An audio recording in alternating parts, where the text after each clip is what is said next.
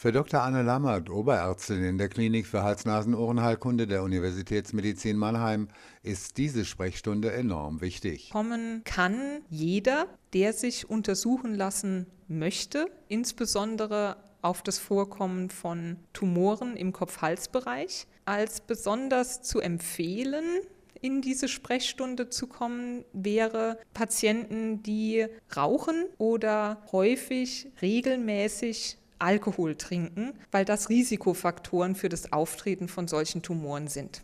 In der Sprechstunde führt ein onkologisch versierter Hals-Nasen-Ohrenarzt zunächst ein Aufklärungsgespräch mit dem Teilnehmer. Dabei werden typische Beschwerden abgefragt, die solche Tumoren im Kopf-Hals-Bereich machen können. Das Ganze wäre dann gefolgt von einer Hals-Nasen-Ohrenärztlichen Untersuchung. Das ist eine Untersuchung, die am sitzenden Patienten möglich ist und die üblicherweise nicht mit Schmerzen oder Beeinträchtigungen vergesellschaftet wäre. Leider kommen die Patienten meist noch immer zu spät zum Arzt, da viele Tumore im HNO-Bereich erst dann Beschwerden verursachen, wenn sie bereits eine gewisse Größe erreicht haben.